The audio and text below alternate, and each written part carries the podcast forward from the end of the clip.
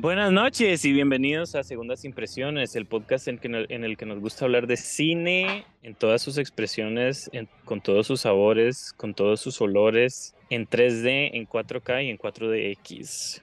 ¿Alguna vez han ido, han visto una película en 4DX, muchachos? No, que quería ver eh, Geostorm en 4DX, pero no, me lo perdí, lastimosamente. Mm, ¿Charlie? Yo nunca he ido a una, una película en 4DX, nunca, nunca. Les voy a decir una cosa, yo vi me invitaron a ver Megalodon de Meg en 4DX mm. y fue una super experiencia. Tiraban agua muy poquito porque eso es como chorrito, porque supongo que no pueden mojarlo a uno. Entonces me hizo mucha gracia. Por cierto, ya viene la segunda. ¿Vieron el trailer de, de Meg 2? No, pero es dirigida por Ben Whitley, entre comillas. ¿En serio? Sí, creo. Ah, qué interesante. Creo que sí. Solo interesado en Meg 2. Se ve increíble. O sea, el trailer, vean ese trailer, empieza con un dinosaurio y de Meg comiéndose el dinosaurio. Es una maravilla. El 4DX es una de las cosas para ganar plata de los cines más terribles que, que yo he visto, o sea, pero lo, lo acepto más que el 3D. El 3D me parece de las cosas más espantosas En fin, esto es Segundas Impresiones. Bienvenidos, eh, bienvenidas. Eh, hoy me acompaña mi partner in crime, Charlie. ¿Cómo estás?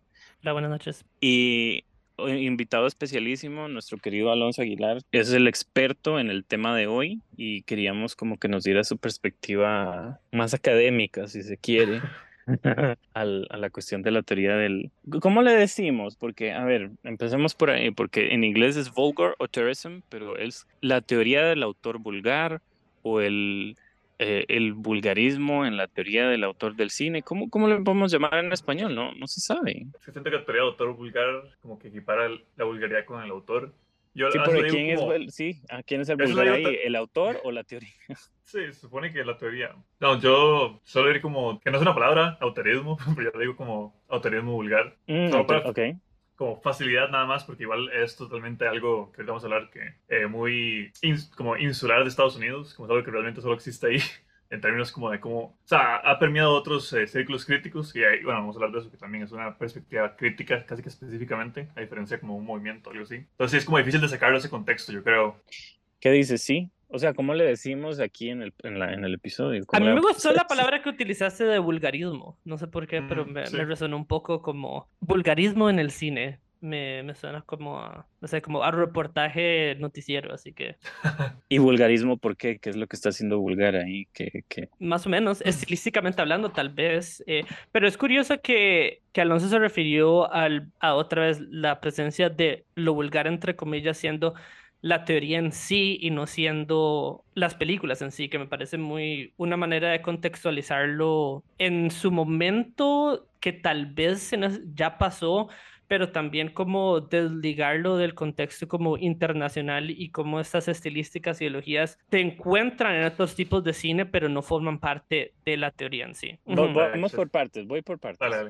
Este, existió en su momento en el cine, lo que dijiste, Alonso, los movimientos en el cine, el neorrealismo italiano, el expresionismo, o sea, todos estos movimientos que eran a la hora de hacer cine, ¿no? Creo que culminan el Dogma 95 y desde entonces me parece que no ha habido ningún otro movimiento. ¿Por qué? Porque, bueno, eso me puedes desmentir. Sí, no me dejes de lado el mumblecore, por favor. Sí, o sea, creo que los movimientos se han vuelto más regionales, quizás. Eh, la diferencia. O sea, ya, dentro de la historia del cine ya no, ya no hay como algo muy grande o, o, algo como que uno diga, ah, esto va para los libros de historia del cine, ¿no? Lo cual me parece una tristeza, porque no solamente lo, o sea, lo clásico, porque está, son las raíces, estos movimientos, pero lo que está sucediendo ahora me parece muy interesante también. Cuando aparece entonces la cuestión de la teoría del autor, eso no es un movimiento a la hora de hacer cine, sino a la hora de verlo, analizarlo, ¿no? Algo crítico. Porque leí también en algún momento que se puede como confundir, que pensar que el autor vulgar cabe dentro de la cuestión de la teoría de autor y que no, no necesariamente tienen que ser todos eh, o sea, separarse entre lo vulgar y no lo vulgar, porque entonces le da eh, estatus a uno, o digamos caché, que es, por ejemplo, que, que un director tipo, no sé, Scorsese que estábamos hablando, o digamos, ¿quién puede ser un autor así bien específico? No sé, un Nolan, eh, que entonces dice, ah, tiene un sello muy específico a la manera de verlo, y que entonces los que no tienen ese sello, los que no son autores, son vistos como menos, como menores, ¿no? Entonces, o sea, ¿cómo surge esta cuestión de, de definir el que un movimiento que sea que es por, por, crítica, ¿no? Por, por, el análisis, llegue a convertirse en algo que, no sé, según, no sé, tal vez Charlie me defiende eso, eh, puede verse como algo no necesariamente menor, aunque en la crítica y en el público se ha visto como algo, entre comillas, despreciable o como cine que no vale la pena. ¿De dónde surge, Alonso, entonces? Eh, sin afán de ser muy didáctico, yo creo que es imposible desligarlo de, vamos, como, los inicios del cine, particularmente yo, los primeros textos cinematográficos que también parecen poco notables en términos como de apreciación cinematográfica, eh, son los de eh, Jan Epstein, que era un, un director, también era un escritor francés, eh, que hablaba del concepto de fotogenia o fotogenie, que era como casi era tratar el cine más que como un, algo más académico, casi como eh, un arte arcano, porque hablaba como este momento donde eh, la cámara captaba y incrustaba como momentos, eh, lo que él llamaba de fotogenia, que eran como estos momentos mágicos, casi como estos momentos de catarsis. Y eso se mm. contrapuso un poco a lo que, que es más conocido, que es como lo que habla de André, el, el, teórico André Bazin, que era qué es el cine o qué es el cinema, que él lo vinculaba más como realismo cinematográfico, vinculado a cómo el lente, más bien, que es un, un contraste con lo que decía Epstein, como el lente eh, nada más tiene que estar de manera pasiva como captando la maravilla que ya existe en el mundo. Entonces, por un lado teníamos como una perspectiva que era como que el lente cinematográfico más bien a través de la construcción formal eh, generaba estos momentos mágicos y otro que más bien decía que el lente cinematográfico eh, tenía que eh, enfocarse en ver cómo encuadrar estos momentos que ya existían en la realidad. entonces, como esas dos vertientes de pensamiento, diría que eso marca un poco como la historia del pensamiento crítico y Me gusta. cuando llegamos a los 50, influenciados por ambos, está como lo que, bueno, en todos los cursos de historia del cine hablan como que es que, hay Actu Cinema, que era esa revista francesa, y eran entusiastas y cinéfilos. Y yo creo que, eh, y para finalizar este rant, creo que realmente la idea de como autorismo vulgar o vulgarismo o vulgarismo eh, no es distinta de eh, la teoría de autor base. Entonces, que por eso es un tema como controversial, al final de cuentas, porque no es como que están haciendo algo diferente, no es como que hay un, un bagaje teórico importante, sino simplemente como aplicar algo que ya existía que de hecho no es muy diferente a lo que ya hacían, eh, que es algo que siempre menciono cuando hablo de ese tema, que digamos cuando eh, Truffaut, Romer y Rivet y todos, y Godard todos, y todos ellos hablaban como de cine en los 50, el cine que ellos están defendiendo y que están rescatando no era un cine que en ese momento era visto como algo de calidad, digamos esta idea de calidad, entre comillas, que ellos también usaban como de manera peyorativa. Hitchcock no era algo cool, digamos, los westerns no eran algo que se consideraba como algo canónico, algo de calidad, porque era cine popular. Entonces, básicamente esta división, y podemos partir de ahí, como que existía eh, por mucha, por la primera parte de la historia del cine, es como de cine de calidad, que es sobre todo dramas psicológicos, eh, muy tipo eh, teatro filmado, digamos, que muchos en los 50 eh, y los 40 en Francia, así. El famoso film d'art, ¿no? Digamos, la, eh, Exactamente. Adaptar las obras grandes liter sí, sí, literarias. como eh, Marcel Carnet y directores así, que, bueno, más allá de lo que uno piensa, ellos eh, podrían caer en esta idea como de calidad. Y luego estaba esta otra idea, que era como estos cineastas que más bien casi que accidentalmente tenían, encontraban con esos manerismos en su cine y que estos teóricos, escritores y críticos se dieron como así, viendo 20 películas de Hitchcock, eh, encuentra como estos eh, flujos y movimientos temáticos y todo esto. Entonces yo diría que empieza un poco por ahí y es interesante ver cómo evoluciona el tiempo. Obviamente es, todo esto de manera bastante general, ¿verdad? Y superficial de lo que fue todo ese movimiento, pero como una introducción. Pero entonces, qué interesante. Entonces, eh, si partimos desde la teoría del autor como algo, digamos, pongámoslo sobre la mesa, muy diferente o no diferente del todo, el autorismo vulgar, entonces, ¿desde qué punto de vista lo podemos ver? El director sabe lo que está haciendo y, está, pues, eh, plasmándolo, eh, digamos, un estilo específico, ¿por qué es, qué es el autorismo vulgar? ¿Qué estilo específico me está dando? ¿O es algo que el crítico está observando sin que necesariamente haya una digamos, una línea temática dentro del director, que el director no, no necesariamente me, me cuenta la misma historia siempre o tiene, o ni siquiera tiene temas, digamos, subtextos, pero de cierta manera hay algo que lo liga hacia esta teoría, hacia este, esta manera de pensar. Creo que tal vez una buena forma de como contextualizarlo en la manera en que Alonso para seguir como la línea pensamiento. Sigamos la línea. Sí, Creo que por mucho tiempo después de que se formaron, se formó la teoría del autor, después de Cahiers du Cinema, eso surge y por mucho tiempo dirige, la teoría del autor dirige la, la crítica en el cine o dirige el consumo popular de mucho de lo que fue el cine en Estados Unidos y en Europa. Y creo que eso empieza a pegar un descenso una vez que eh, los sitios de ranking en línea, los sitios de streaming, y otra vez siendo muy, muy breve, y estoy intentando de, consolidar la historia del cine en pocas palabras, pero creo que empieza a cambiar el, la teoría del autor por, por un canon cultural sobre eh, lo que es eh, el pop art y también lo que es, creo que eso empieza a cambiar la manera en que las audiencias eh, consumen cine y empezamos a ver, en vez de referenciarse otra vez como un marco crítico que rescata eh, la forma o la expresividad de un tipo de autor, sino que lo empezamos a eh, poner en contraste con nuestras ideas de lo que, lo que es el canon narrativo y lo que es el canon cultural. Eso, para dar un ejemplo más específicamente, se puede ver en el cine superhéroes y obviamente con el inicio del universo de Marvel. Eh, muy claramente marca un inicio, y un después, precisamente porque esas películas se sostienen de un marco cultural ya preexistente en la narrativa de los cómics, por decirlo así. Y creo que esta teoría de, del autorismo vulgar nace en contraste a ese tipo de cine precisamente porque se liga de la teoría de autor que estaba persistente en los días de calle du cinema y no en la cultura pop base.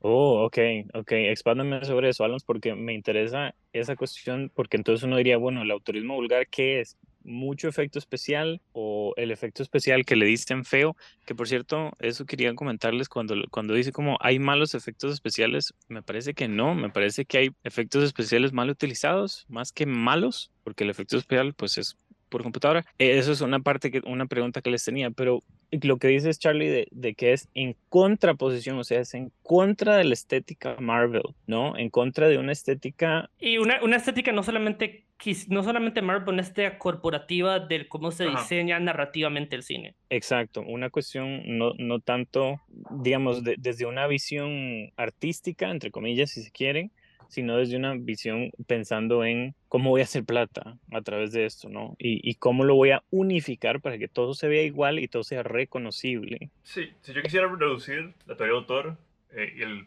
el, vulgarismo, el vulgarismo a, algo, sería como encontrar idiosincrasias en el cine popular, que es un poco lo que ya hacía que yo tu cinema también. Porque de hecho los primeros textos que se refieren a esto, que salieron en la revista canadiense CinemaScope en 2006-2007, son previos a Marvel, de hecho. Mm. Y lo que se suele vincular a, esos textos es, como que hablaban, como exaltaban eh, las virtudes formales de directores que quizás no eran Hoy en día a mí me sorprende mucho pensar que en un momento no fueron aclamados, pero por ejemplo Michael Mann en un momento no era visto como este gran cineasta popular como lo es ahora, o sobre todo después de Miami Vice, que es una película que tuvo, cuando salió no fue muy bien recibida, pero inmediatamente por Dios sin que, que, que, es y por lo que representó en el uso del cine digital, eh, casi que de, de, inmediato fue como exaltada por ciertos nichos críticos en Internet. Entonces creo que también es un poco eso, eh, es como encontrar dentro del, dentro del espectro del cine comercial, que obviamente por la corporativización de todos los procesos y eh, cómo el sistema estudio ha fluido, en, cada vez hace más difícil encontrar un cine personal. Pero yo diría que va un poco por ahí, como la idea como el vulgarismo es como eh, encontrar esos elementos de personalidad, de idiosincrasia, de carácter en sí, digamos, como en películas eh, pensadas dentro de esta visión del cine como espectáculo, que creo que es importante. Eh, mm, que la teoría de autor, en primer lugar, no tenía tan clara como esa distinción, aún sí casi que accidentalmente lo hacía. Y respondiendo a lo que mencionabas antes, si estos directores eh, conscientemente actúan al respecto, yo diría que no necesariamente, y la mayoría no, y más bien, diría que los que valen la pena no. Y me recuerda mucho a uno de mis directores favoritos, que es de Jacques Tourneau, que era un bueno, director de cine de horror de, de, estudio en los 40, que realmente él fue también rescatado un poco después, como en los 60 también, que llegó a cinema, y él le preguntaban como si él se consideraba un artista, y él dijo que no, que él solo era un operario. Va un poco en esa línea, yo creo que es como, sobre todo, como darles su virtud y su lugar en la historia y su lugar en la precisión a cineastas considerados nada más como operarios o casi artesanos del cine, digamos, como que no son estos grandes pensadores ni nada, pero que de, de manera que los elude de cierta forma, logran como consolidarse o logran encontrar como características propias dentro del marco del cine comercial este tipo de cine ha apuntado tal vez a un proceso de globalización mucho más extenso que otros cines o otros tipos de películas que se estaban filmando en Estados Unidos, obviamente que casi que por accidente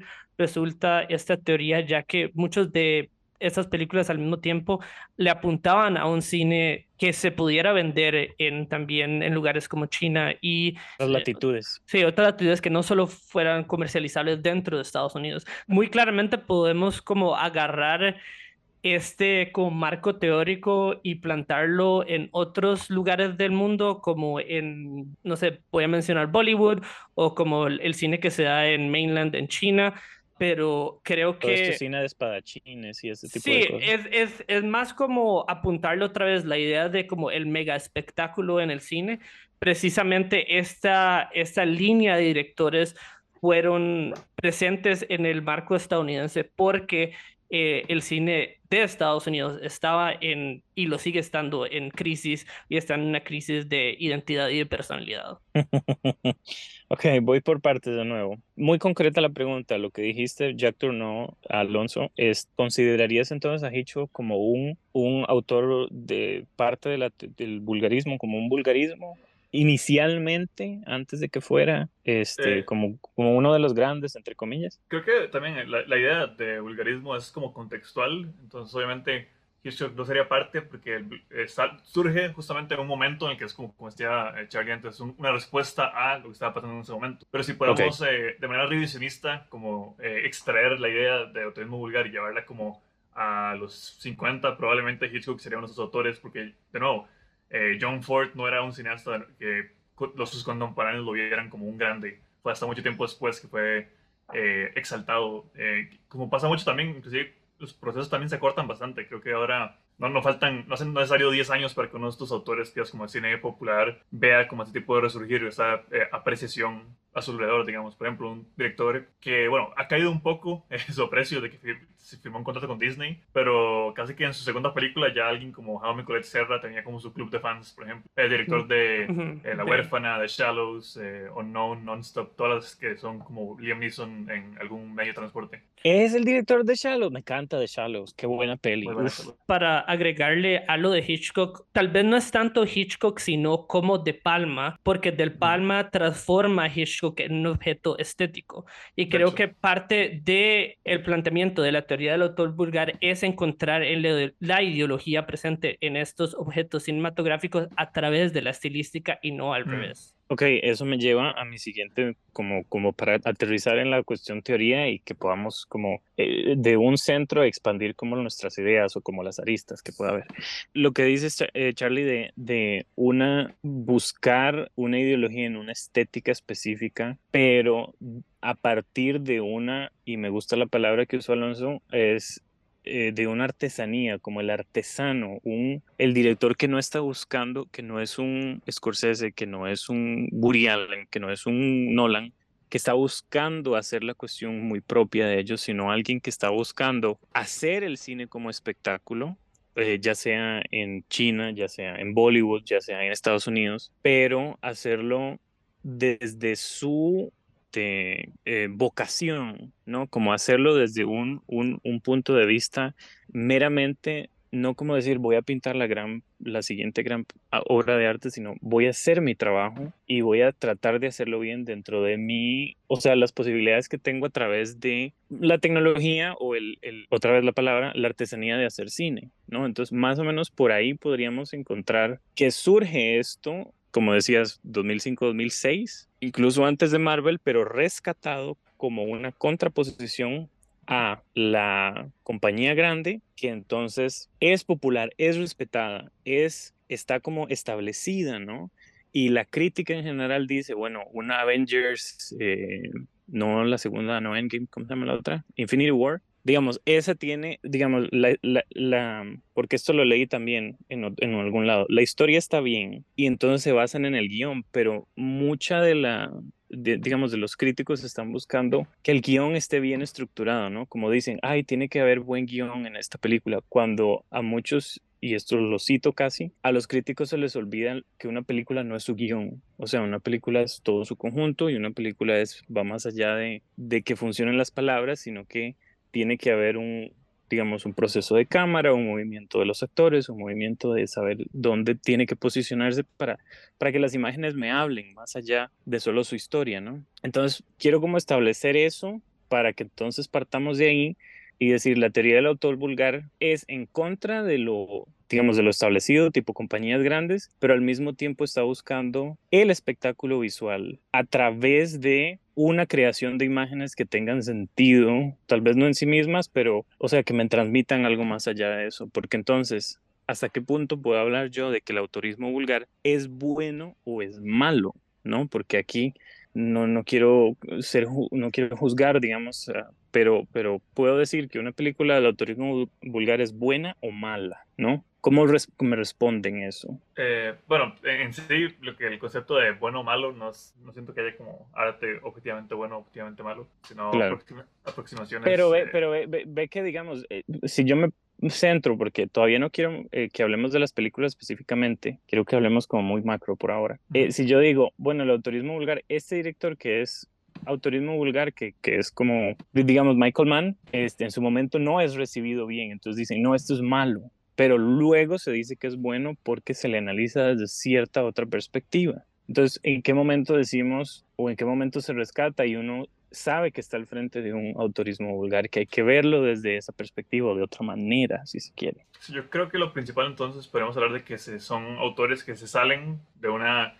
eh, estética hegemónica, salen como un estilo no prestigioso necesariamente, porque el cine comercial eh, también lo tiene, pero yo creo que en el contexto en el que surgen estas películas también, se, hay una cierta idea de cómo se veía como el cine comercial eh, bueno, y sobre todo viendo también como las películas que se premiaban en los Oscars, así como una idea de calidad, volviendo un poco allá de lo que hablaba Truffaut en los 50, eh, que eh, como mencionaba Sergio, muy enfocado como en estructura de guion, muy enfocado en eh, mucho profundidad de campo en las tomas, eh, muy, muy enfocado también en, digamos, como un espacio relativamente, como un espacio también relativamente estático en muchos casos, digamos, un poco en contra de lo errático, en contra de lo frenético. Lo tenemos lugar más bien viene a decir como no, ahora hacemos lo errático, ahora hacemos el exceso, el maximalismo, que es parte también como del cine. Entonces, obviamente, como la yo diría un poco que como que la idea de calidad en el cine siempre ha ido muy hacia la idea, una idea un poco falsa y falaz de lo que es lo sutil, eh, que muchas veces cae en lo aséptico, lo que no tiene personalidad. Entonces, también lo muy vulgar, yo diría que eh, va un poco hacia, de nuevo, encontrar y encontrarle valía y eh, un enfoque interesante, digámoslo así, como a estas expresiones que, no, más bien se regocijan en llevar el cine hacia su máxima expresión, ah. que para algunas personas puede ser demasiado, que por eso es que es tan controversial, digamos así. Ok, y ahí estás como, en, eh, me estás dando una característica específica que me gusta mucho, que es en contra, por ejemplo, de la cuestión europea, incluso que imitamos mucho en el cine costarricense, que yo no me voy a meter mucho en eso, pero es la cuestión de, de, lo estático, eso me gusta, eso es una característica interesante, que por eso Charlie decía que es muy basado, o creo que Alonso decía, en Estados Unidos por la cuestión errática, la imagen errática y de ahí que está en atono con lo vulgar, entonces es en contraposición y decir, buscarle la magia, si se quiere, a esa cuestión fuera de la imagen estática y fuera de, de, decir, oh, qué montón de profundidad tiene esta imagen, porque entonces cada imagen es un cuadro y me dice mil cosas en contraposición a la imagen en movimiento, ¿no? Me gusta esa característica, muy bien, me encanta. Yo tal vez quiero dar como un ejemplo muy conciso de a dónde surge o tal vez uno de los primeros orígenes de como de los cimientos que es este marco teórico y ese es eh, el desligue crítico que pasó cuando eh, las Wachowskis sacan Matrix Reloaded que es una película que mm. le va bien en taquilla, pero críticamente le va muy mal. Y es una película que mayoría de la crítica se basa en tal vez una noción de lo que es el, lo que esa película, el canon que esa película crea en su primera película, que después va en contra de, de, ese, de ese canon visual que establece en esa primera película y se desenlaza a través de eh, un formalismo visual más que ideológico. No estoy diciendo que The Matrix, la primera, sea una muy mala o buena película, es una de mis películas favoritas, pero las Wachowskis se amarran de esa película para expandir en su lenguaje, principalmente visualmente en la segunda. Y creo que parte de, de consumir ese cine eh, a través de un marco narrativo fue lo que creó ese como desligue entre los autores uh, vulgares y el marco crítico que predominó en Estados Unidos por mucho tiempo. Y eso quería agregar que quizás para mí, que es el, ejemplo más representativo para muchas personas, eh, justamente en eso mismo que menciona Charlie, es como eh, George Lucas, cuando hace las precuelas, justamente Mm. para mí es como la- casi que eh, el ejemplo quintesencial, digamos, de, de esto que menciona, que es como expandir, eh, en este caso, un material que ya era muy apreciado y eso eh, para mí también tiene que ver mucho con cómo el, el vulgarismo crece como respuesta también a mucho lo que fue como la cultura geek, digamos, como la cultura de fan, que más bien se aferra a casi de manera un poco reaccionaria como el cambio y como a estos referentes de calidad como instaurados también en muy en lo narrativo, pero también como en ciertos eh, manerismos de eh, cine blockbuster clásico, digamos, porque estamos hablando que en los 70 el cine blockbuster se muy permeado por tendencias estáticas y estilísticas del eh, nueva- el nuevo Hollywood, digamos. Eh, Spielberg y Lucas venían de esa misma A escuela. partir de Jaws, de tiburón. Exactamente, o sea, Ujú. Star- el primer Star Wars 78 y todo esto sigue Ujú. habiendo un cine muy, muy inspirado en un canon muy, muy, europe- muy europeo y muy vinculado en un cierto gusto, digámoslo así, eh, que más bien George Lucas eh, con las precuelas más bien se va al otro extremo, es una, agarra la saturación, agarra como el maximalismo digital,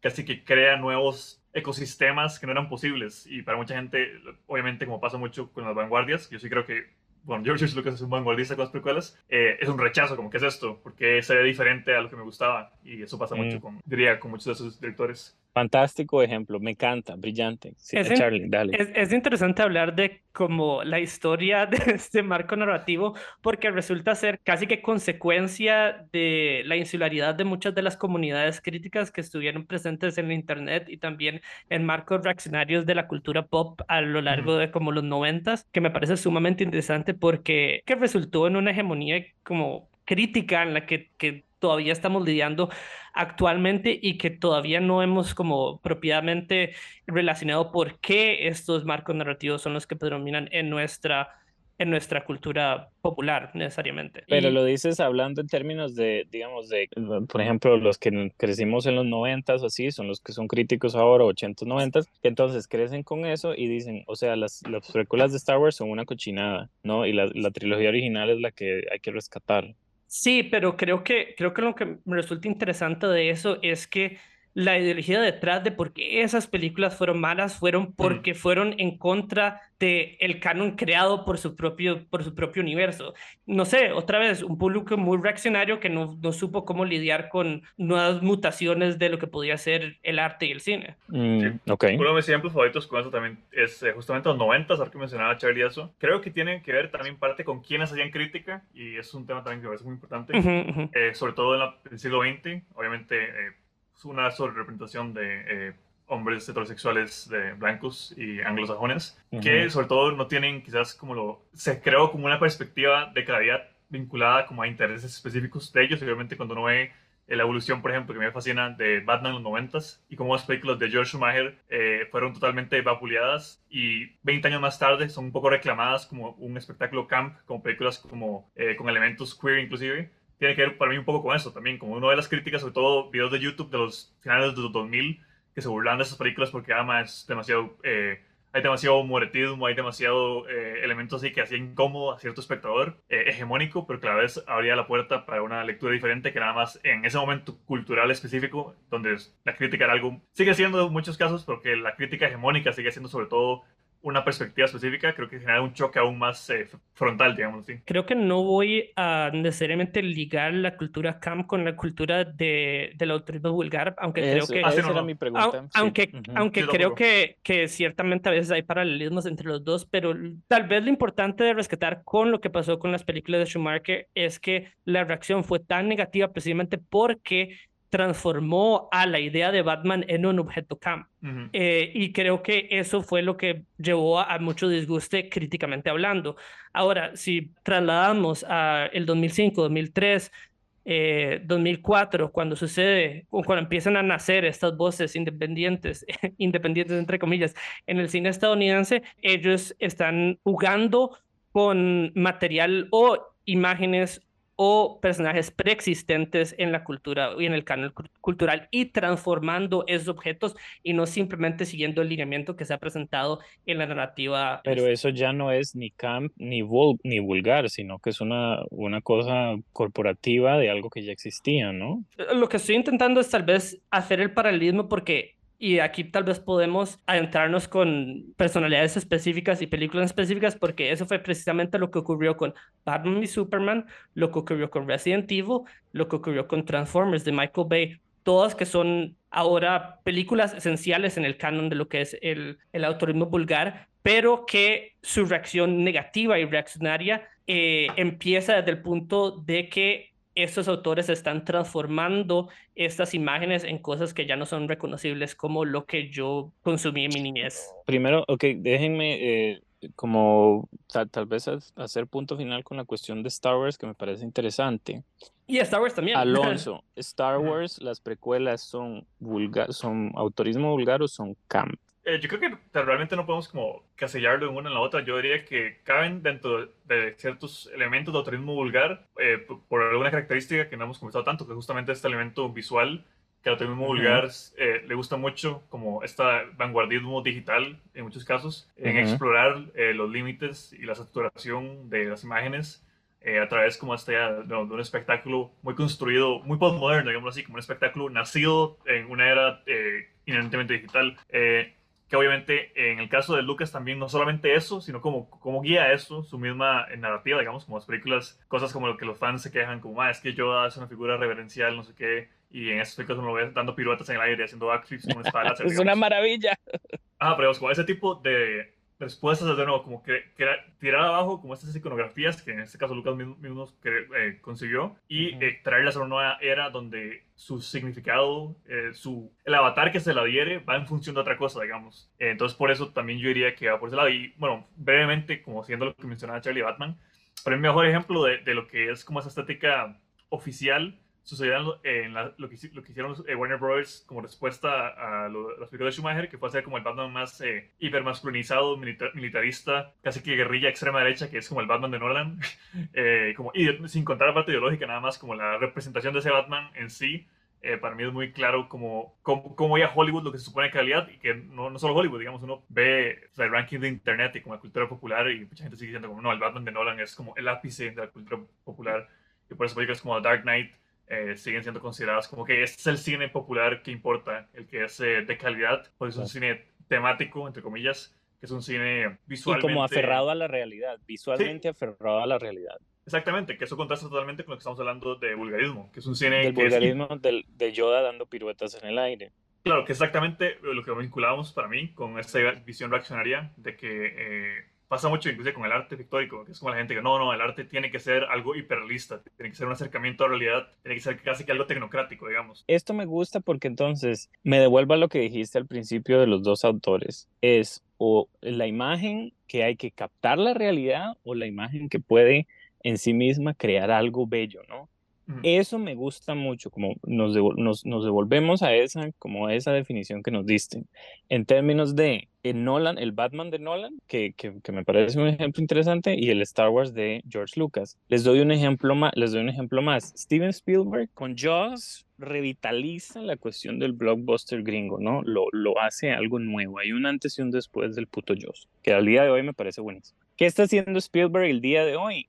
Cambiando eso y es cuando más es rechazado, ¿no? Y creo que yo quería terminar con Spielberg porque me parece interesante, pero la cuestión del BFG, el Ready Player One, esas películas que está haciendo él son completamente opuestas a Joss, o sea, son completamente fuera de, de una, de centrados en una realidad, digamos, la imagen a través de una realidad, ¿no? Y entonces eso me parece muy interesante, la cuestión reaccionaria por parte de los directores y por eso creo que en este podcast con Charlie hablamos de los directores que se reinventan a sí mismos y que como que van como fluyendo con el cine mismo y no se quedan estancados en eso, ¿verdad? Esa era una cosa que podemos retomar tal vez al final con, con Spielberg, que me parece fantástico. Y la otra es, y, esto quería darles el ejemplo antes de como seguir con más características, la cuestión del de Star Wars clásico. Pucha, no puedo creer que esté hablando tanto de Star Wars yo.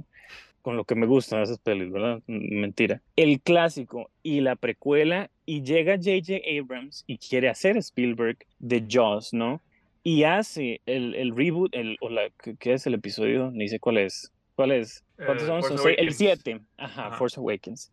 Y es la cosa más blanda, más aburrida y, y, y visualmente sosa que yo he visto, ¿no? Porque entonces quiere eh, capturar la magia de la original con los efectos especiales del contemporáneos, de la actualidad, y entonces no es ni una ni la otra. Y entonces termina siendo la cosa más sosa del mundo. No sé, eso me pareció como que se me vino a la mente. Bueno, pero creo que a diferencia de, de Lucas, J.J. Abrams no está interesado en este concepto de pintar con el cine, que es otra vez una conversación o tal vez eh, una pelea que se, está, se ha estado dando desde, desde, el momento que nació el modernismo en el arte, ¿verdad? Esta noción de como pintar con colores, pintar con estilística, y creo que eso es básicamente como el argumento que se está dando acá, ¿verdad? Que estamos, estamos viendo artistas que les interesa pintar con los recursos en este momento, con los avances tecnológicos que tenemos en el cine o que tuvimos en el cine a principios del siglo XXI, a diferencia de esos artistas que simplemente les están interesados en hablar de cine a nivel narrativo ni siquiera a nivel narrativo, porque no es como que a, estos, a estas películas como The Dark Knight o The Force Awakens de J.J. Abrams, eh, no sé, les interesa mucho la ideología, más bien les interesa más bien cómo replantear los matices narrativos que han estado presentes en la cultura desde el inicio, uh, pero no repiensan estas, estas narrativas a nivel ideológico, estilístico, o, estilístico. Cualquier otra, o, o, cualquier otra forma. Por eso es que resultan tan blandos en este momento y tal vez... ¿Por qué entonces, y antes de, de, de como ya en ejemplos específicos por qué la gente rechaza tanto películas como Resident Evil, películas como las precuelas de Star, por qué la gente rechaza al Yoda dando piruetas en los aires tanto, si eso se supone que viene desde una, eso que dices Charlie, una idea de pintar alguna idea de utilizar los recursos disponibles para hacer algo visualmente llamativo, porque es que la gente, confieso que lo tenía yo, hasta hace poco que uno eh, como que aprecia una, una manera más artesana, lo que dijiste Alonso, de, de, de crear cine, ¿no? De hablarme a través de la imagen, porque es que la gente, este tipo de cine, este tipo de cuestión visualmente, ¿qué palabra usaste ahora, no? Eh, extravagante, como hiperactiva, si se quiere, ¿por qué la gente rechaza eso? Bueno, yo creo que tiene que ver con que desde que cualquier persona cinéfila eh, se empieza además en sus inicios, como a aproximar al arte, se da como al menos una estética marcada de lo que es calidad. Y estas películas se salen de eso, como pasa con las vanguardias, digamos. Como uno lee un libro de historia del cine, uno va a un cineclub en mediados de 2000, uno eh, ve los, los ganadores de los Oscar y es como, ok, pero esto es otro esto que me está presentando esta película se sale todo eso, ergo es mala, porque esas películas ganan Oscars, esas películas ganan eh, premios en festivales, y esto que me están presentando aquí eh, es algo con lo que no sabe lidiar. Yo creo que viene un poco de la incertidumbre, viene un poco de que estas películas también son muy eh, confrontativas, son convencionadas como hiperkinéticas, son una experiencia sensorial, que, y eso, eso también tiene que ver un poco con lo que hablamos, que yo siento que la experiencia sensorial del cine es algo que como muy fuera del espectáculo, y es totalmente contraintuitivo, y esas películas tratan de retomarlo un poco, como con contraposición, digamos, como al realismo, que el realismo en sí más bien es una experiencia un poco más pasiva de inmersión o llamada inmersión en cuanto a que es como un mundo reconocible. Esta película le, le, pone a uno enfrente lleno de llamas, lleno de estallidos, lleno de colores eh, vibrantes, eh, un mundo que uno no reconoce, un mundo en el que uno tiene que empezar desde cero, los sentidos de uno, acomodarlos, eh, calibrarlos para poder como dejarse llevar. Y, es, y eso es una, algo que para mucha gente no, no vale la pena, o que dice, como, voy a dejarme llevar por una película que tiene 33% de Rotten Tomatoes, o que eh, no se parece a Dark Knight. Y yo creo que un poco por ahí también, como esa construcción de un canon que siempre se hace en distintos círculos, en distintos contextos, pero que por la globalización solemos importar los cánones de afuera, que es también todo un tema. Pero creo que para agregar eso también parte de ese incertidumbre viene que muchas de las películas que salen de este canon que estamos hablando son películas que les interesa transformar la idea de la imagen fija en el cine, porque con los avances que nos ha dado la tecnología, la imagen fija en estas películas se transforma en una serie de imagen y movimientos. En vez de una, una, una captura de imagen, se transforman en una serie de, de movimientos mucho más abstractos. Eh, la venida del CGI, del 3D específicamente y otros, otro tipo de tecnologías de ese tipo. Sí, de hecho, ideológicamente estamos hablando justamente de que rompe esta idea de que del cine como algo utilitario, de que la toma tiene que cumplir un propósito específico, eh, narrativo, que es algo que yo, cuando yo crecí en la cinefilia, yo escuchaba mucho, como, no, es que este, este, plano tiene que contar algo que nos lleve a algo distinto en la próxima toma. Es como, ¿por qué? Las películas como que le, le cuestionan estos, estas ideas, que de nuevo va un poco a esta idea como un poco un conservadurismo estético, eh, que demarca mucho la historia del cine y que volvemos ahora también como justo lo estamos comentando, lo mismo que se quejaba que llegó a cine en los 50, que estamos viendo como una imagen estática, lo que ellos llamaban el teatro grabado, el cine de calidad, digamos, mm, eh, esa puesta en escena enfocada en lo narrativo sin necesariamente una expresividad. Luego el cine que, los directores de que llegó Cinema hicieron, que era de la Vague, que es todo como los... Eh, los saltos en edición, digamos, con un ritmo frenético muy inspirado por el jazz. Todo de nuevo estamos viendo esas mismas contraposiciones, eh, una vez más expresadas de otra forma. Eh, como diría George Lucas, es como poesía, rima. pero, pero creo que también Sergio se respondió la misma pregunta con lo del Yoda que ah. salta. Esa crítica reaccionaria salió específicamente al este tipo de películas ser reducido el Yoda que salta. El Yoda que da eh, piruetas. Exactamente. Ese es, ese es principalmente el, la reacción crítica se ancla en ver el cine como este tipo de compartimentalización utilitaria que sirve para poder comercializarse, venderse y poder también consumirse en nuestra cultura pop. De este momento vos podés ir a ver, inclusive pasa en estos días en Twitter que hay mil capturas de pantalla de Avengers Endgame que parecen bellísimas, pero nadie está tomando capturas de pantalla de Alita the Battle Angel, que probablemente sí. Que, yo también. pero si, si, si la designas a una sola toma, Alita the Battle Angel tampoco, tal vez no tenga el mismo tipo de rigor visual que. Me encanta ahora responde. el término rigor de hecho, porque para mí se asocia un poco como a esta dialéctica de rigor, eh, lo utilitario, pero, pero queda muy, muy ligado a cierta, cierta visión ideológica también. Perdón, Sergio, dale. ¿Qué pasó? No, no, no, expandime con eso. me gusta la palabra también. ¿Rigor en qué sentido? O sea, en sentido estético, en sentido ideológico, narrativo, conceptual, ¿qué hacemos ahí? Sí, bueno, lo que, lo que, mencionaba Charlie creo que es eh, justamente sería como del rigor como algo eh, esta también que eventualmente se asoció mucho al autor y que sigue ahí, que es como que tiene todo bajo control, que todo está, eh, mm, todo está como perfectamente posicionado, que no hay, no hay motivo de sorpresa en la toma porque todo fue como preplaneado como esta idea casi que, de nuevo, de maximizar el espacio, de nuevo, que es volver a esta idea como utilitaria que estamos conversando. Yo diría que es como el rigor, como esta idea del autor, casi que como un ente controlador, un ente autoritario que se pone sobre la cámara. Su relación es vertical hacia el espacio, digamos así, como que lo que está enfrente de él es algo subordinado a su persona. Pero este es el autor, digamos, el clásico o el, el, el vulgar. Uno diría que el clásico, pero ya encontramos términos, eh, terrenos un poco minados, digamos, en ambos casos. Sí, ok, ok, ok. No nos metamos en esta vía. Ok, dos cosas. Uno, quiero que me respondan algo a partir de la pregunta que les decía al principio. ¿Cómo leemos estas imágenes y por qué deberían importarnos tanto? ¿Por qué debemos entonces prestarle atención más? Y ahora sí me voy a entrar en los ejemplos específicos a Resident Evil, a Monster Hunter, a Michael Mann, a Steven Soderbergh, que a este, la maquinaria Disney, que a es, incluso Nolan, que Nolan me parece excelente, pero o sea, está como, como de este, e, en esta cuestión más establecida, más que, digamos, el cine europeizado. O sea, ¿por qué debemos prestarle atención a eso más allá de la cuestión 4DX, lo que les decía al principio? Porque entonces eso es como más o menos la pregunta, no sé si, si se entiende, y yo les voy a dar una mini respuesta primero,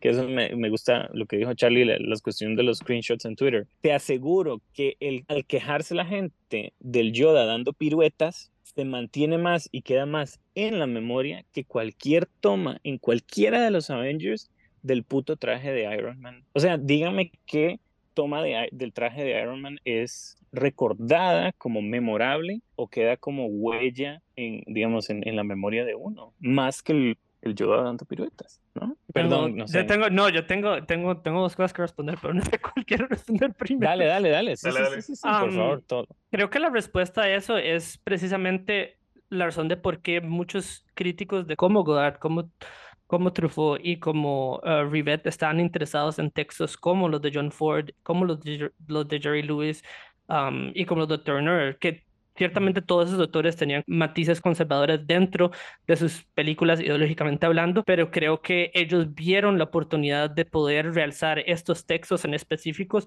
como referentes históricos de lo que estaba pasando ideológicamente en su contexto en Estados Unidos. Y creo que lo que estamos viendo con películas del autorismo vulgar es que estas películas son más conscientes del momento histórico que eh, no sé, el corporativismo en algo como Marvel, que precisamente vos delineas casi que solo de la economía, ¿verdad? De, lo, que, de lo que mueve estos, estas películas. Alonso, ¿puedes eh, decirme sí o no?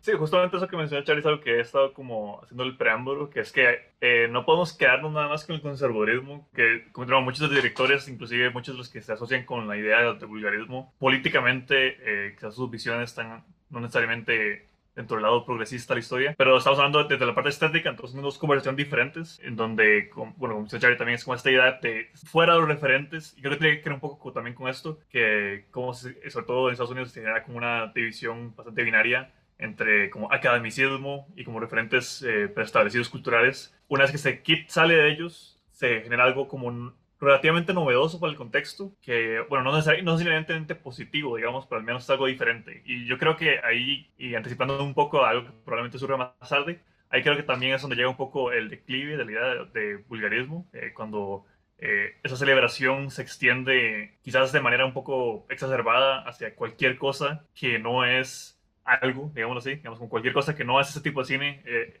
es defendible. Y ahí creo que se desvirtuó un poco la idea base, pero bueno, ya es eh, un poco más, más adentrado en el camino de, esta idea. Perdón, creo que también es importante, otra vez, como lo está mencionando Alonso, eh, es, que, es que sí, tal vez los referentes son puramente estilísticos, pero también parte, el marco teórico que nace de esta teoría es que la estilística nos puede llevar a, a, nuevas formas de interactuar con la ideología de estas películas. Y creo que eso es muy importante porque, otra vez, Vemos autores que ciertamente no están interesados en ideología política del todo, pero está presente en su cine, cosa que no está presente en un cine comercial que vemos como Guardianes de la Galaxia 3.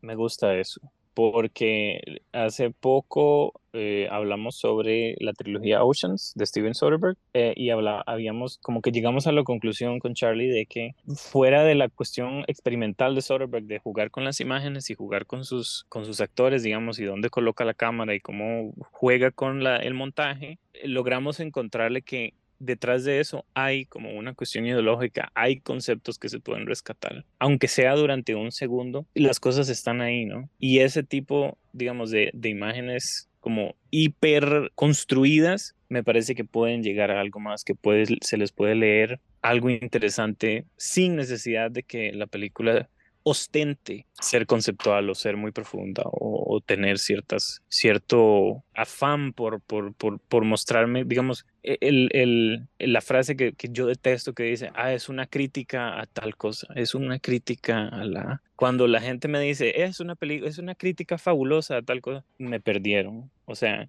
he, he, llegado como a decir, no me digas que es una crítica, porque la película no, no me está criticando nada, la película me está mostrando algo, quien lo está criticando sos vos, ¿no? Entonces, es, eh, digamos, me parece interesante encontrar significados, si se quiere, ocultos en películas como, y ya caigamos en ejemplos, este Resident Evil, en la de esta misma Pompeya que, que vimos hace poco. Yo tengo, un, yo tengo un ejemplo mucho más obvio de como esa contradicción ideológica que está presente dentro de este marco crítico y ese es 13 horas de Michael Bay, que es posiblemente uh. uno de los objetos más fascistas que existen en la historia del cine, pero precisamente me fascina tanto y lo rescato como una de las mejores películas hechas en, la carrera de Michael Bay o inclusive en la historia del cine norteamericano, precisamente porque se atreve a, estilizar las conclusiones que, que resultan eh, como como consecuencias de la invasión de Irak y la invasión de Afganistán, uh, que me resultan interesantes como textos y siento que es importante de analizar y desglosar, pero obviamente estoy 100% consciente de que esa película es una de las películas más sí, en, la historia del cine. Sí. En lo que dices, entre comillas, su mensaje es terrible. Claro, pero, la manera en que lo dice es tan, tan interesante que... Exact, exactamente, porque la manera en que él estiliza ese patriotismo me, me, resulta importante de rescatar, importante de consumir, pero también es importante contextualizarlo en un, en un momento histórico donde el cine estadounidense no quiere tocar la temática de la invasión de Afganistán y la invasión de Irak. Sí, como que de hecho Catherine Bigelow a veces la, la, justamente la asocian como con la idea de vulgarismo, creo que va un poco por ahí, por los tipos de cosas que ella estiliza, y siempre ha hecho, de hecho, eh, una película como Blue Steel, por ejemplo, que eh, no sé, es, que es un poco precursor a la idea de, vulgarismo, pero que está ahí, que es sobre, eh, bueno, Jamie Lee Curtis como una policía y obviamente el significado de eso, y que en términos iconográficos es un poco como problemático con el tiempo, pero de nuevo, como llevarlo, hacerlo de nuevo casi que una farsa, y no conscientemente, no, es una sátira de ninguna forma, digamos, una película que simplemente encuentra, como menciona Charlie, como este elemento, construye, el hecho de representar en sí tiene cierto valor, y bueno, personalmente a mí, digamos, como eh, The Hard Docker no me, no, me, no me gusta mucho, digamos así, pero entiendo por qué este tipo de películas también fueron como apropiadas dentro de esto, porque hay cierta contraposición, hay cierto conflicto en su misma construcción ideológica que los hace un texto interesante, que eso es al menos mucho más que decir que cualquier otra película eh, mainstream. Lo que pasa con Zero Dark Thirty al final de, la, de, los últimos 30 minutos que casi que se vuelve como un videojuego. Estilizarlo de esa manera es sumamente problemático, pero ningún otro autor lo ha hecho de esa manera y más bien el hecho de que se pudo haber estilizado y se consumió tanto en Estados Unidos dice más sobre la cultura estadounidense que de la ideología detrás de la película, en mi opinión. Pero sí, yo creo que un poco también la razón por la que estas películas en general, como esta tendencia crítica existe, eh, es un poco en contraposición a lo que mencionabas antes, hace un rato sobre esta idea del texto cinematográfico, de la metáfora, del concepto como el centro de un arte que, es, mm. visual, que es audiovisual, ni siquiera es audiovisual, porque no hemos hablado de cómo el sonido de esas películas también es algo sumamente eh, importante. Y ese elemento audiovisual es básicamente generar esta división entre una lectura formalista y una lectura eh, textual. Y la, la, lectura textual es algo que se puede hacer con cualquier otro medio, pero porque estamos haciendo lecturas de ese tipo en un medio expresivo visualmente, digamos, un medio que es inherentemente eh, en, kinético y en movimiento. y es ahí también donde entra esta, lo, lo que estamos hablando como esta diferenciación a veces entre lo que se muestra, lo que se representa y lo que se está diciendo, que siento que muchas capas, a veces eh, casi que colisionando al mismo tiempo, pero a la vez también da para expresiones, bueno, mencionando por ejemplo a Paul W. S. Anderson, a expresiones que creo que eh, a pesar de no estar como salirse de esta idea, de nuevo, como del texto como el centro del cine, que la mayoría de sus películas comparten eso, logra encontrar textos que se adhieren bien o que calcen con este tipo de expresividad visual, pensando en algo como Pompey que mencionaba antes Charlie, o pensando en Zack Snyder, que su visión estadística está marcada por ciertos referentes que es un poco eh, problemáticos en la historia, sobre todo una visión muy randiana de, eh, el poder y así, pero a la vez el hecho de que él exprese eso desde eh, referentes iconográficos como de antes de Cristo, digamos, como le da, como este, no, es un tema complicado, pero le da como este, esa potencia que totalmente se sale dentro del contexto del cine popular contemporáneo y de nuevo, por eso que hace que tanta gente lo odie, pues como no, que, que, que es exceso, porque todo está en slow motion, porque está Superman cayendo como Jesús a cientos de manos extendiéndose a él, digamos, porque nuevo, él es volver de nuevo como a la, ni siquiera al cine, volver como una idea épica eh, que está en la literatura, que está como en la, tradición oral. Entonces, de nuevo, como salirse como de este contexto de lo establecido, como lo que tiene que ser como espectáculo y experimentar con esas otras posiciones, creo que es un poco parte de, de toda esta tendencia. Y, y que a veces también por eso mismo llegamos a puntos de conflicto ideológico. Parte de la tendencia de todo, digamos, todo esto recae en el, la cuestión autorismo vulgar, ¿no? Encontrar, mm. aunque sea las, la cuestión temática más terrible, entonces encontrar una manera de expresarlo encontrar la artesanía en eso, ¿no? Charlie, no, no, no, iba, a aterrizar en un canon, ¿no? Porque hemos, hemos estado mencionando personas, pero creo que eh, así para mencionar un par de, de personas, las Wachowskis claramente habían a revolucionar el principio de este momento histórico.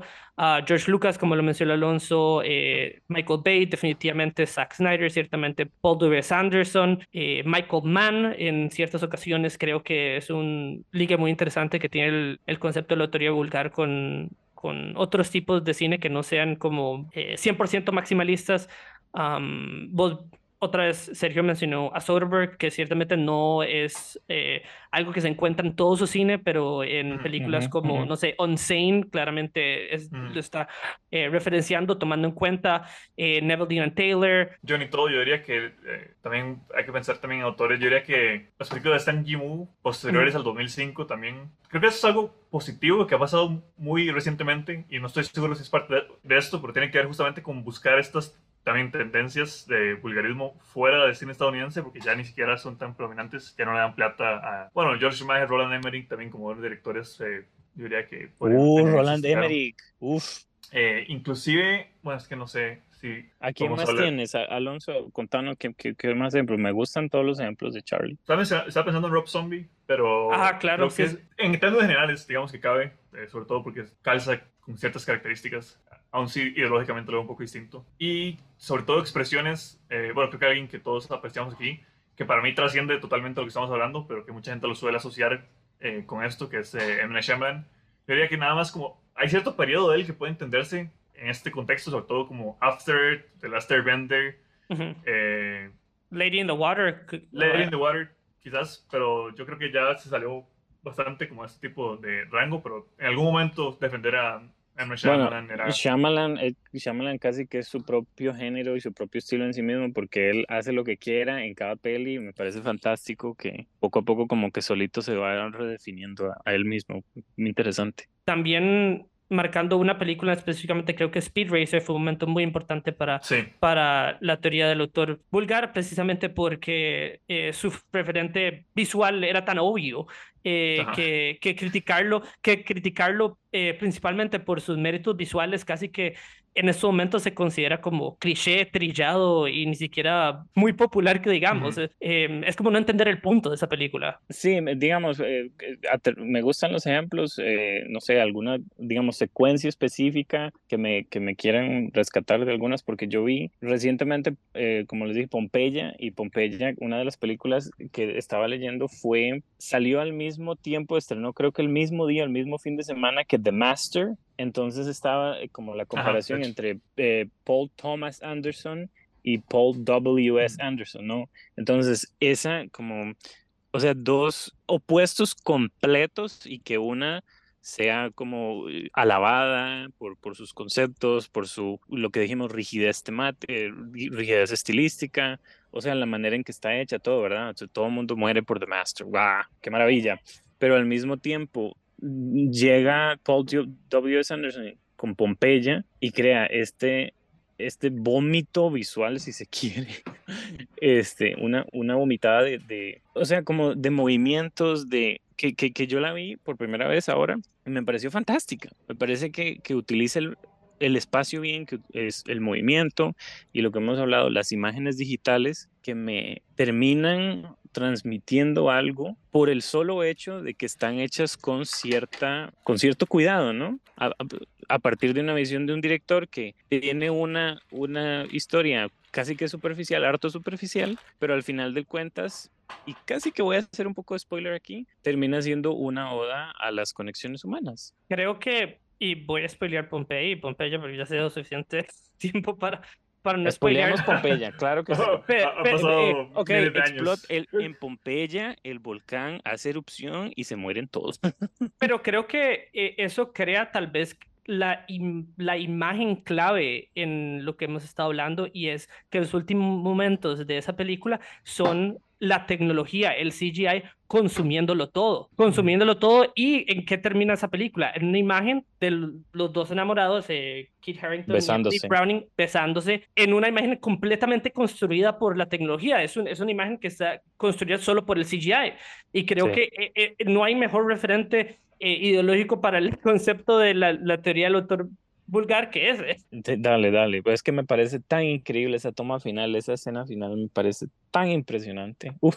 Para mí Paul W. S. Anderson es quizás el que más se suele asociar como con... Por dos razones. Primero, por el contraste entre la recepción normal o popular de sus películas, eh, que es considerado como uno de los peores directores porque adapta videojuegos y lo hace mal, entre comillas, y luego con eh, cómo construye sus películas y la razón por la que, eh, que me parece irónico que digan que es el que, bueno, que, no sé, en IMDb digan que es pésimo porque no, no respeta el material, yo creo que es el cineasta que más entiende la lógica de videojuegos de cualquier director que existe. Sobre todo como él construye, como él utiliza la arquitectura del espacio en sus películas. Bueno, Resident Evil 4 eh, es ya literalmente la manera más literal, lo, lo, más frontal que alguien ha sido sobre eso, que son como secuencias y niveles dentro de un edificio eh, de CGI.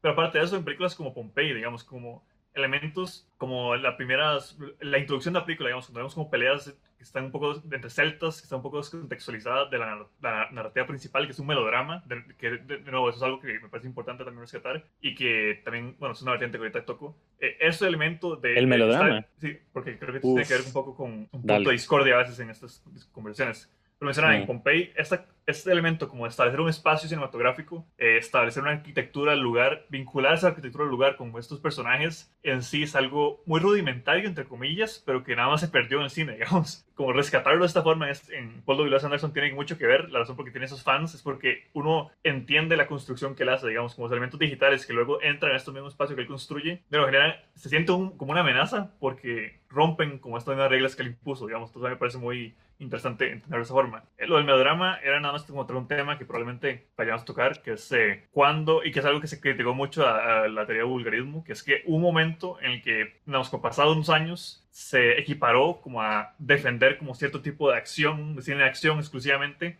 que nunca fue así en sus inicios, digamos, porque, no sé, como Doris Wishman y también como otro tipo de, cineastas, eh, esa exploitation y de melodrama eran parte inicial, pero luego, luego llegamos a un punto donde fue muy tomado como por cierta idea como de club de chicos, de, no, es como cine de acción, cine tipo Max Energy, tipo Neville Taylor, que a mí me gusta, pero entiendo a lo que se refiere, digamos que es un cine muy vinculado ¿Cuál, cuál? como, eh, como eh, Crank, digamos. Como, como, gamer, Crank. Ajá. Ah, ok, ok, ok. Son películas, perdón, Sí, el referente a Max Energy es una vida energética, eh, muy eh, kids, digámoslo así.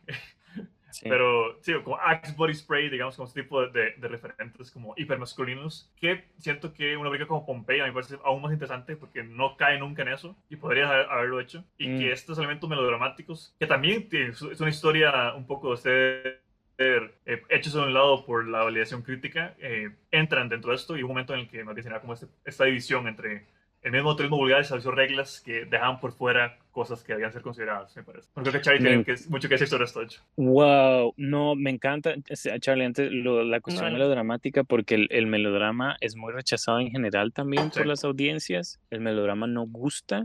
Eh, específicamente porque pues los mejores musicales son los mejores melodramas que hay, ¿verdad? Eh, y, y, más allá de, de, que se catalogue este cine, sobre todo el de Paul W. S. Anderson, como solo de chicos, de más de acción, sin rescatar que son unos que son melodramas, uff, qué cosa más maravillosa, me encanta. Yo, yo veo casi que esas dos posiciones eh, sí, sumamente vinculadas porque inclusive en, en su capacidad más eh, reaccionada o conscientemente haciendo cine para, para chicos, entre comillas, estas, estas películas resultan ser como textos importantes de cómo se existe la masculinidad en el cine, por el hecho de que visualizan la masculinidad como un ejercicio estilístico, es precisamente lo que la hace tan popular en, con críticos eh, queer, específicamente, mm. como lo vemos con Crank y la The Gamer, y que han sido rescatadas por comunidades eh, de este tipo por eh, el hecho de que rescatan ese tipo de masculinidad como una expresividad exagerada. No sé, más ejemplos, porque hablemos de Zack Snyder, porque yo... Bueno, bueno igual, igual pasa con Zack Snyder. El, tema de la masculinidad es algo que se critica sumamente en las películas de Zack Snyder, pero creo que es equivalente a lo que acabo de, de decir. Y también quisiera volver a la cuestión de Paul W. Anderson simplemente por lo que pasa en, en Resident, Evil, eh, Resident Evil Retribution, que es la... Mm. La 5. La 5 eh, de la franquicia. Y, y, creo que hay un momento muy importante de esa película donde a Alice le dan una pistola y le dicen, úsala como una cámara, solo apunta mm, y dispara. Y ese momento es sumamente importante para el cine de Paul W. Anderson y cómo él utiliza el cine como una arma ideológica y estilística. a, esa frase creo que no hay nada más que agregarle. Muy bien. Capsula a la perfección lo que estamos hablando. Entonces me lleva a mi siguiente pregunta. ¿Qué hace uno? Porque entonces Paul W. Anderson es un director que, o sea, casi que no tiene ni una sola película hablando de Rotten Tomatoes con un Rotten Tomato fresh, ¿verdad? ¿Cómo es que a este señor le siguen dando plata para hacer películas cuando es, o sea, tan, mal criticado. Y dos, ¿por qué es que ahora estamos rescatándolo a él? Si se considera malo, entre comillas, por el canon, ¿por qué lo consideramos ahora nosotros bueno? Y es, tiene que ser considerado el autorismo vulgar una película mal recibida por la crítica, digamos, mainstream, para ser considerada una película dentro del autorismo vulgar. O sea, tiene que ser cine, entre comillas, malo, ¿verdad? Eh, digamos, tecnológicamente hablando y así, como hemos estado hablando, tipo las de Star Wars, tipo Zack Snyder, tipo 13 horas, las, las de Michael Bay, tienen que ser malas para ser consideradas de, vulgarismo, vulgarism. Bueno, sobre lo, sobre el dinero creo que Charlie puede, puede comentar que... Sí, hablando de, Charlie. Pero sobre la parte de recepción, nada más a comentar que yo creo que es algo que fluctúa en el tiempo. También yo creo que, o sea, bueno, no sé si estoy muy en mi propia burbuja, pero Rotten Tomatoes no sé qué tanto sigue siendo un parámetro para el público general. No lo es, eh, es lo peor porque antes lo era y cuando deja de ser un parámetro es cuando más peso y más seriedad le están poniendo la gente, porque entonces hay un Rotten Tomato malo, entonces la gente ya no va a ver esas películas. Entonces, cuando menos debería importar es cuando más prevalente y más peso le están dando. Sí, sí, sí hay cierta, Lo cual es terrible. ciertas personas vinculadas al, vulgarismo que sí lo reducen nada más a ser contrarian, digamos, o en contracorriente, que es ah, okay. muy, muy, muy, muy barato, le quita un poco cualquier validez o cualquier interés a la discusión. Eh, yo siento que hay, hay películas que no son necesariamente aclamadas, pero que son bien recibidas. Por ejemplo, eh, lo que mencioné antes, como los vínculos con cine eh, no estadounidense. Por ejemplo, el cine de Hong Kong, que a veces se asocia con el vulgarismo, eh, es algo que en su momento fue aclamado, siempre ha sido aclamado, siempre ha sido resguardado y nada más pero es como traído de vuelta como, hey, acuérdense de, esos directores, de Stu Hark, de John Woo, digamos, como que son directores que nunca realmente tuvieron como un backlash crítico, pero a la vez exaltarlos como, es la diferencia, es como, oye, ¿se acuerdan estos más? Ok, exaltémoslos como los artistas que son. Lo que hablábamos antes con Tony Scott, que Tony Scott no es un director que necesariamente nunca fue visto como un director paupérrimo, ni siquiera como, como películas malas, sino que era un director como, bueno, así tiene comercial, pero no está interesante. Eh, la diferencia yo creo que, o al menos cuando es un una, una, lectura interesante, viene de, ok, esa película que quizás no, no es exaltada como alto arte, realmente tiene elementos y podemos, puede ser de interés, pero yo creo que cuando se reduce nada más como a ah, todo el mundo le gusta esta película, eh, o todo el mundo de esta película, vamos a exaltarla,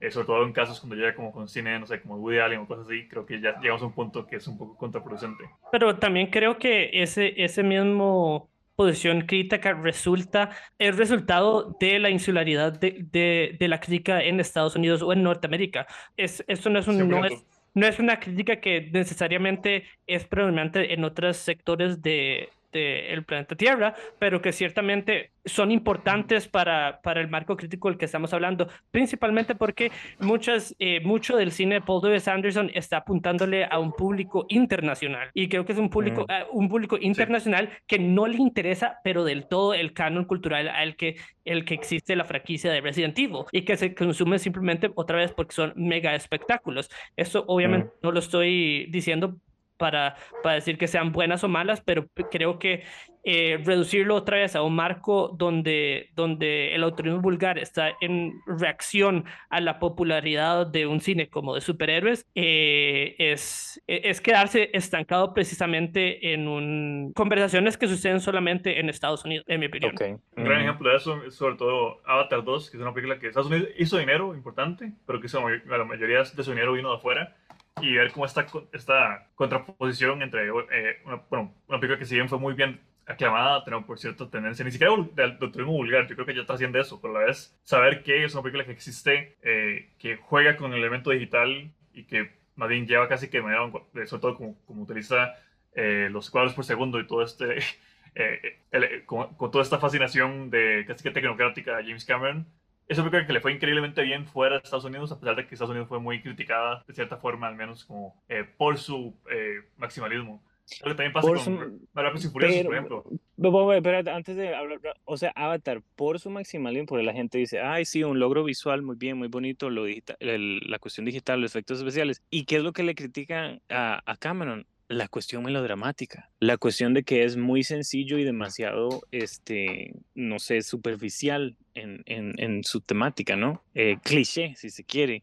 Y, y, creo que también va por ahí un poco la cosa, ¿no? Como lograr meter la cuestión melodramática en el envoltorio visual, en el espectáculo visual, eso me gusta mucho a mí, por lo menos personalmente, me parece excelente. Me parece curioso que hemos como caído de vuelta en un marco crítico que, que no rescata em, la teoría de autor en el cine, porque precisamente es la idea que se le utilizaba para criticar a autores como Hitchcock en, su, en, en sus últimas décadas, a directores del el nuevo Hollywood, estaban gastando el dinero de las grandes empresas productoras en Estados Unidos. Y la crítica que se les da a estos directores es que estaban gastando mucho dinero.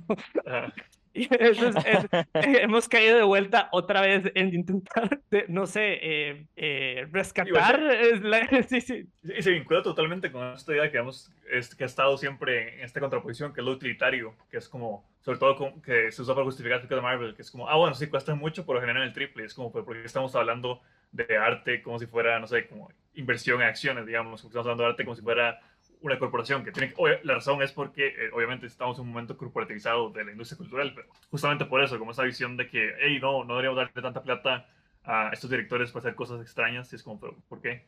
pienso en eh, no sé si estará en Tarem Singh que hizo Immortals y The Fall eh, son dos películas que yo vi que me parecen digamos entre comillas, vulgares, si se quiere, visualmente, que no son, dentro de lo que se quiere, tan buenas narrativamente, pero, eh, o sea, están, tienen están tan bien cuidadas que al final uno puede dejar de sentir admiración por, por ese tipo de cine, ¿verdad? Eh, creo que sí, creo que es bueno rescatar otra vez que estamos hablando de algo sumamente descriptivo y no necesariamente estamos asignando que todas las películas que caen dentro de esta, de esta misma descripción son buenas, especialmente por autores como Tarzan Sim, que no son necesariamente los mejores directores. Eh, igual pasó con ah, Marcus Nispel cuando hizo su película de Conan the Barbarian, ah, que, no mm. son, que no son necesariamente películas que yo rescataría así como las mejores mm. obras maestras de la década, pero que eh, usualmente se encuentran idiosincrasias que me resultan bonitas de, de hablar y rescatar. eh, querías hablar de Rápidos y Furiosos. ¿Vas a ir a ver Fast X, Alonso? Ah, naturalmente ver Fast X, aunque ahí siento que el elemento de autoría... ¿Podría ser eso? ¿Se consideraría vulgar eso? ¿Autorismo vulgar? Justin Lin y James Wan yo creo que caben eh, ocasionalmente dentro de este canon que estamos armando. ocasionalmente. Sí, bueno, sí. Digamos, como Justin digamos, el problema de ellos, bueno, no el problema, también ambos son como operarios del cine, no son personas que se consideran como grandes autores. Eh, con James Wan yo creo que es suficientemente aclamado de cierta forma, de ciertos círculos como para a veces como cuestionarse como si realmente es un director de este de autorismo vulgar, pero yo creo que lo es por lo, por lo que a él le interesa estéticamente, sobre todo películas como sus películas de The Conjuring, por ejemplo, o sus películas de Rápidos y Furiosos, como apropian justamente este elemento de espectáculo eh, bastante exacerbado. Y Rápidos y Furiosos en general, yo creo que ha hecho casi que es un compilado de directores adyacentes al, turismo vulgar, digamos. Eh, quizás no la primera, que era. Ah, ¿Cómo se llama este director? Rob eh, Cohen. Rob Cohen, que ese sí es un director que me parece bastante malo, honestamente.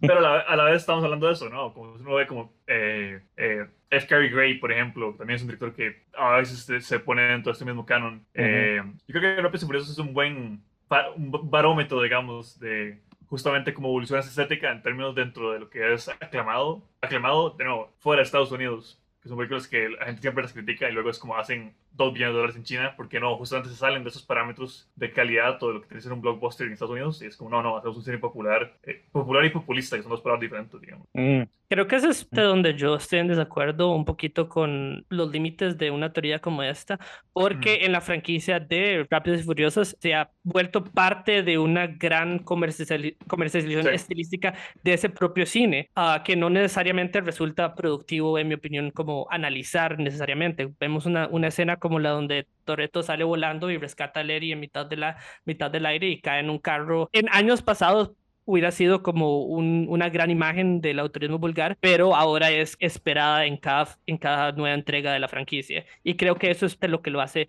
menos especial para mí. Ok, entonces déjenme hacerles una follow-up, una pregunta ahí. Bueno, dos. Una, Mad, ¿qué, qué, hago, eh, ¿qué, hago, con Mad Max Fury Road? ¿Qué hacemos con esa película que para mí es un antes y un después en términos de cine de acción? Pero si nos ponemos a pensarlo bien, es alabada por la cuestión conceptual que presenta a través de sus imágenes, ¿no? Que me parece que es como un ejemplo tal vez aislado. Eh, ¿Qué hacemos con esa? Y dos, eh, respóndame con un sí o un no. ¿Las películas de John Wick son autorismo vulgar, sí o no? Para mí, ambos casos están muy vinculados y tiene que ver con lo que estamos hablando. Las razones son ambas películas que me gustan, que valga eh, resaltar. Para mí, las razones por las que se exaltan las películas es por lo que yo digo que no son tan vulgar, porque usualmente eh, cuando uno ve como John Wick, porque al público mayoritario le gusta, y es como, ah, es que eh, las secuencias, como graba la acción, como son secuencias coreografías muy bien articuladas, digamos, como que es, una visión de nuevo, volviendo ese elemento de rigor. Usualmente, y, no las películas tienen más que eso, pero la gente suele reducirse a eso. Y en el caso de Magnum Fury Road, casi todas las críticas eran como, ok, pues que es una película que muestra cómo utilizar los, efectos prácticos, eh, se sale del el exceso del CGI. Como estos motivos van un poco en contra de lo que estamos hablando de esta idea medio vanguardista del, eh, del vulgarismo. Yo diría que no caben en eso, aún si me, me parecen buenas películas, eh, justamente porque no tiene intenciones, su intención va más en rescatar cierto cine que ya no se hace, eh, más que realmente innovar, diría yo. No sé qué piensa Charlie. Yo estoy completamente de acuerdo, creo que hay un cierto, y yo creo que John Wick 4 es una de las mejores películas que he visto en los últimos cinco años, pero creo que está precisamente rescatando un tipo de no, casi que puritanismo dentro, de, dentro del subgénero de, del cine de acción y no necesariamente está intentando de como agregarle algo al canon que no necesita, ¿verdad? Otra vez, no, eh, nadie necesita agregarle al canon, pero creo que es algo, una tendencia muy particular del autorismo vulgar que las películas de John Wick y las películas de Mad Max no lo tienen.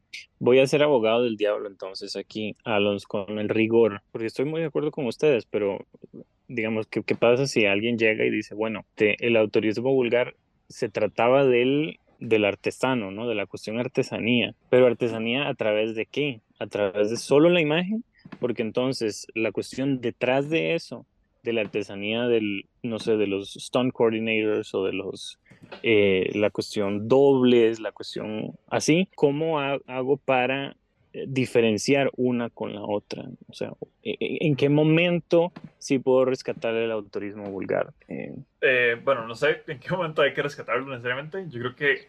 O esa cuestión de, digamos, de decir que lo que les decía decir tiene que ser malo para rescatarlo, ¿no? Porque en este caso, Mad Max Fury Road y John Wick 4 eh, son consideradas buenas de manera mainstream, ¿no? Entonces, tiene que ser como el, el, no sé, el patito feo para ser rescatada. No, yo creo que va más como a, cómo, no, no necesariamente a la recepción de la película, sino como a los motivos detrás de la película. Yo creo que la, la función única realmente del, que ha tenido y que tuvo el, el autismo vulgar era justamente ejemplificar los valores estéticos de esa película, el valor formal, la construcción de estas películas eh, y por qué están haciendo, por qué su, su, intencionalidad y su resultado están vinculados, que es algo que por mucho tiempo no se vio. Es como, no, pues estas películas fallan porque son demasiado ruidosas escandalosas visualmente. Es como, pero es parte de su intención. Como establecer esos parámetros, yo creo que siempre vale la pena. Yo ni siquiera lo, vinculo con autorismo necesariamente, porque, eh, digamos, con la idea como de teoría de autor es encontrar como recurrencias eh, en una misma obra.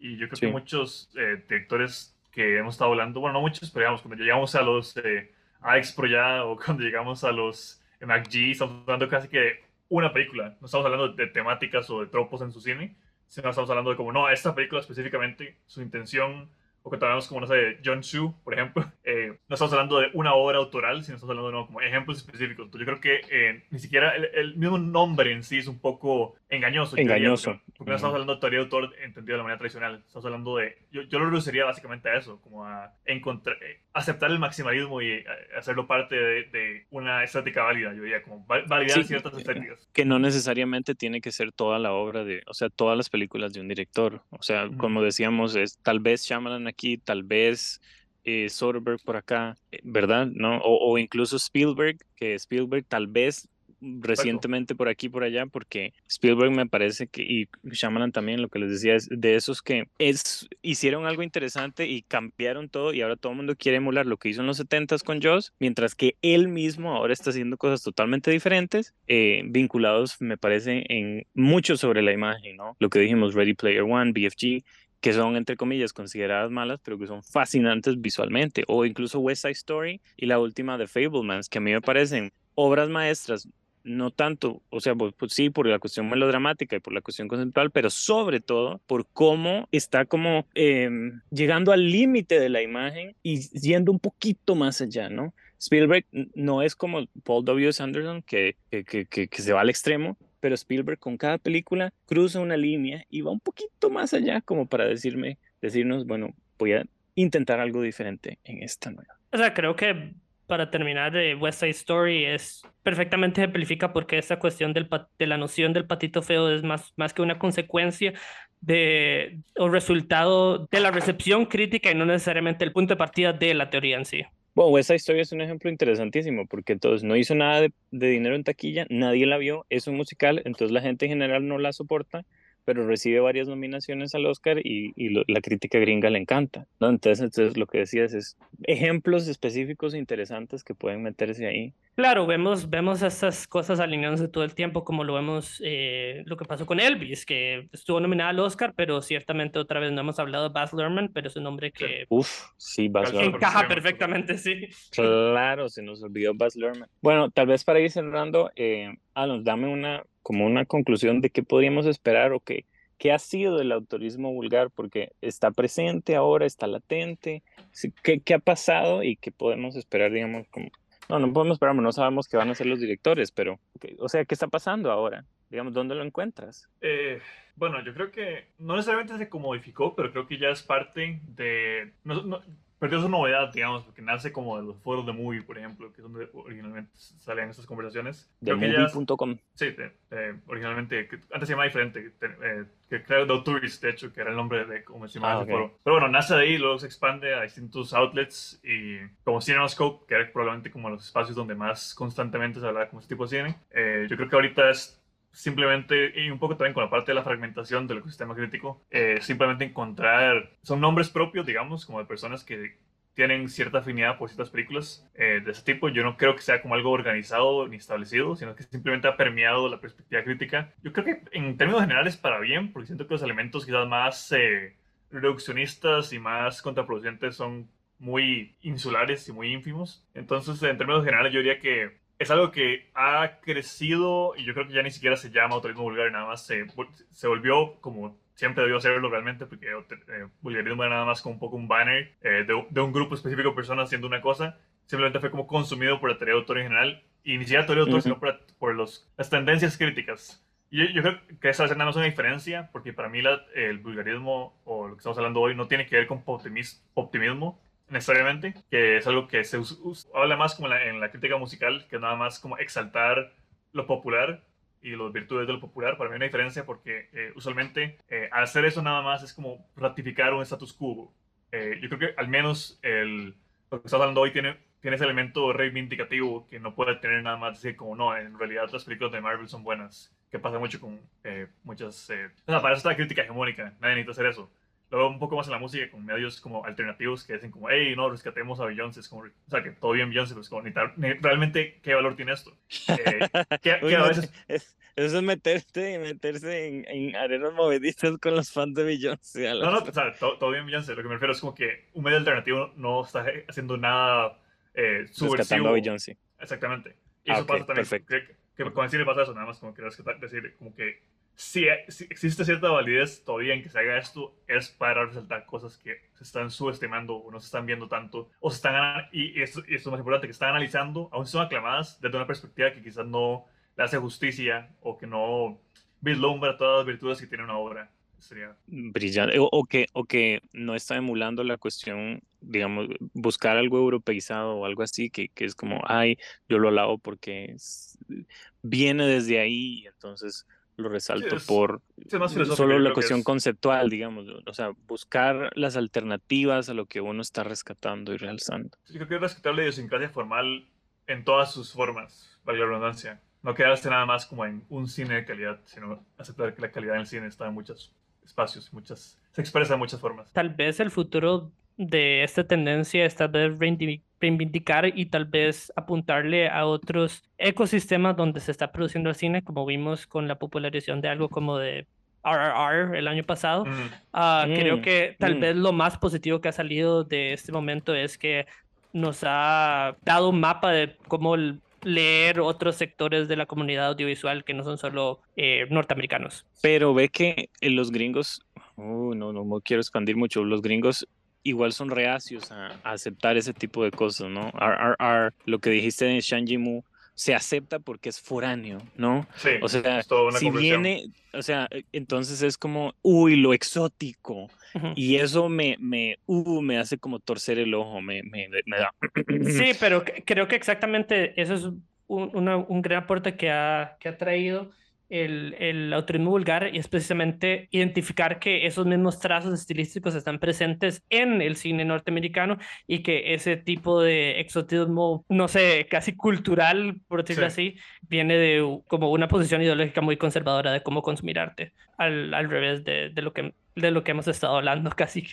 Sí, lo que dijo Alan de, que la, apreciación hacia el arte y hacia el cine puede tener y tomar, tener y tomar muchas formas eh, y venir desde muchas perspectivas. Brillante, me encanta. Podríamos seguir hablando toda la noche, les aseguro que sí, porque este tema me fascina, me parece fascinante. Esperemos que tal vez un nuevo movimiento o algo así surja y podamos eh, volver a conversar eh, como más a profundidad o, o, solamente alguna película que nos guste. La siguiente gran película para Alonso va a ser Fast X.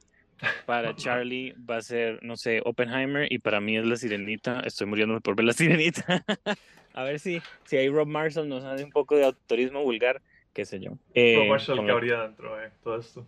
Ah, dejamos eso para otro día porque por ahí anda Piratas del Caribe 4, que es una de las basofias más terribles del mundo. Bueno, las, las primeras Eh. dos. Bueno, eso también.